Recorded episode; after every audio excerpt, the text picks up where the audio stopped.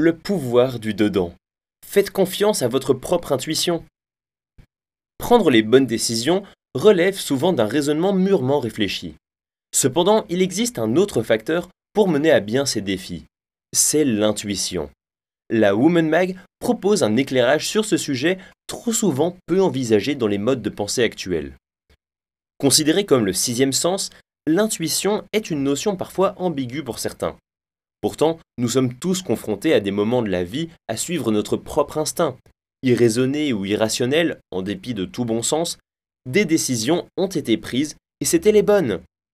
Mais commençons par expliquer ce qu'est l'intuition.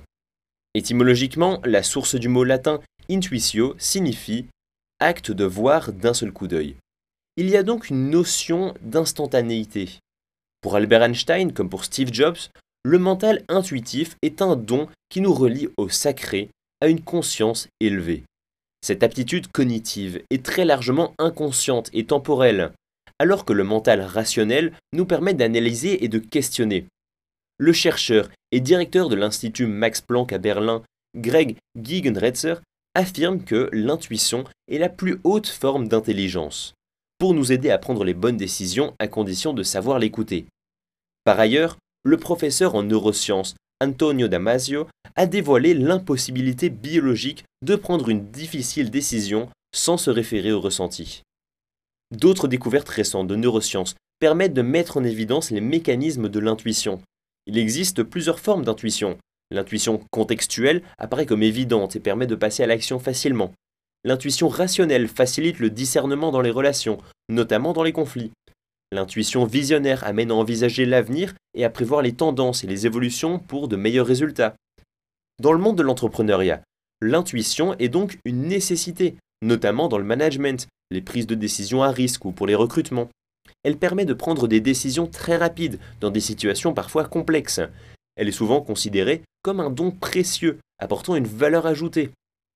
En général, l'intuition dans une entreprise révèle bien souvent du courage pour sortir de sa zone de confort. Il est très facile d'ignorer l'intuition, mais c'est un vrai don qui ne peut pas être négligé, déclare Sophie Burnham. Finalement, oser suivre son instinct est un pas de foi qui se révèle bénéfique la plupart du temps. On ne peut pas évoquer l'intuition sans parler d'intuition féminine. C'est peut-être tout simplement physiologique parce que les femmes utilisent davantage l'hémisphère droit de leur cerveau qui est le siège des émotions elle semble également développer une plus grande capacité à l'empathie que les hommes. Mais ne nous y trompons pas. Contrairement aux idées reçues, des études prouvent que les femmes ne sont pas plus intuitives que les hommes. L'intuition est une capacité liée à chaque personnalité, due à son éducation et à sa culture. Pour finir, rappelons que l'intuition ne doit pas être confondue avec les désirs et les émotions qui relèvent des sentiments. Ce ne serait plus une réaction spontanée et objective, mais un mode de pensée.